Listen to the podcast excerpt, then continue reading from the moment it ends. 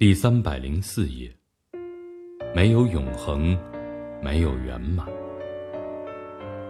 很高兴遇见你，这里是夜读，每天为你更新睡前美文，不见不散。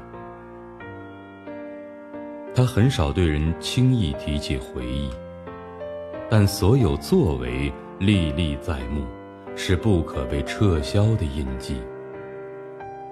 现在，他独自一人，默默存活，忏悔思醒，清洗收藏，如同在河流中反复洗涤一匹白布。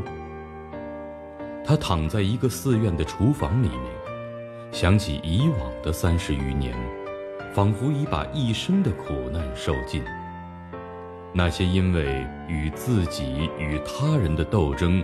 而痛苦煎熬的夜不能寐，以痛苦为道的成长，他要努力的活下去。节选自庆山《下摩山谷》。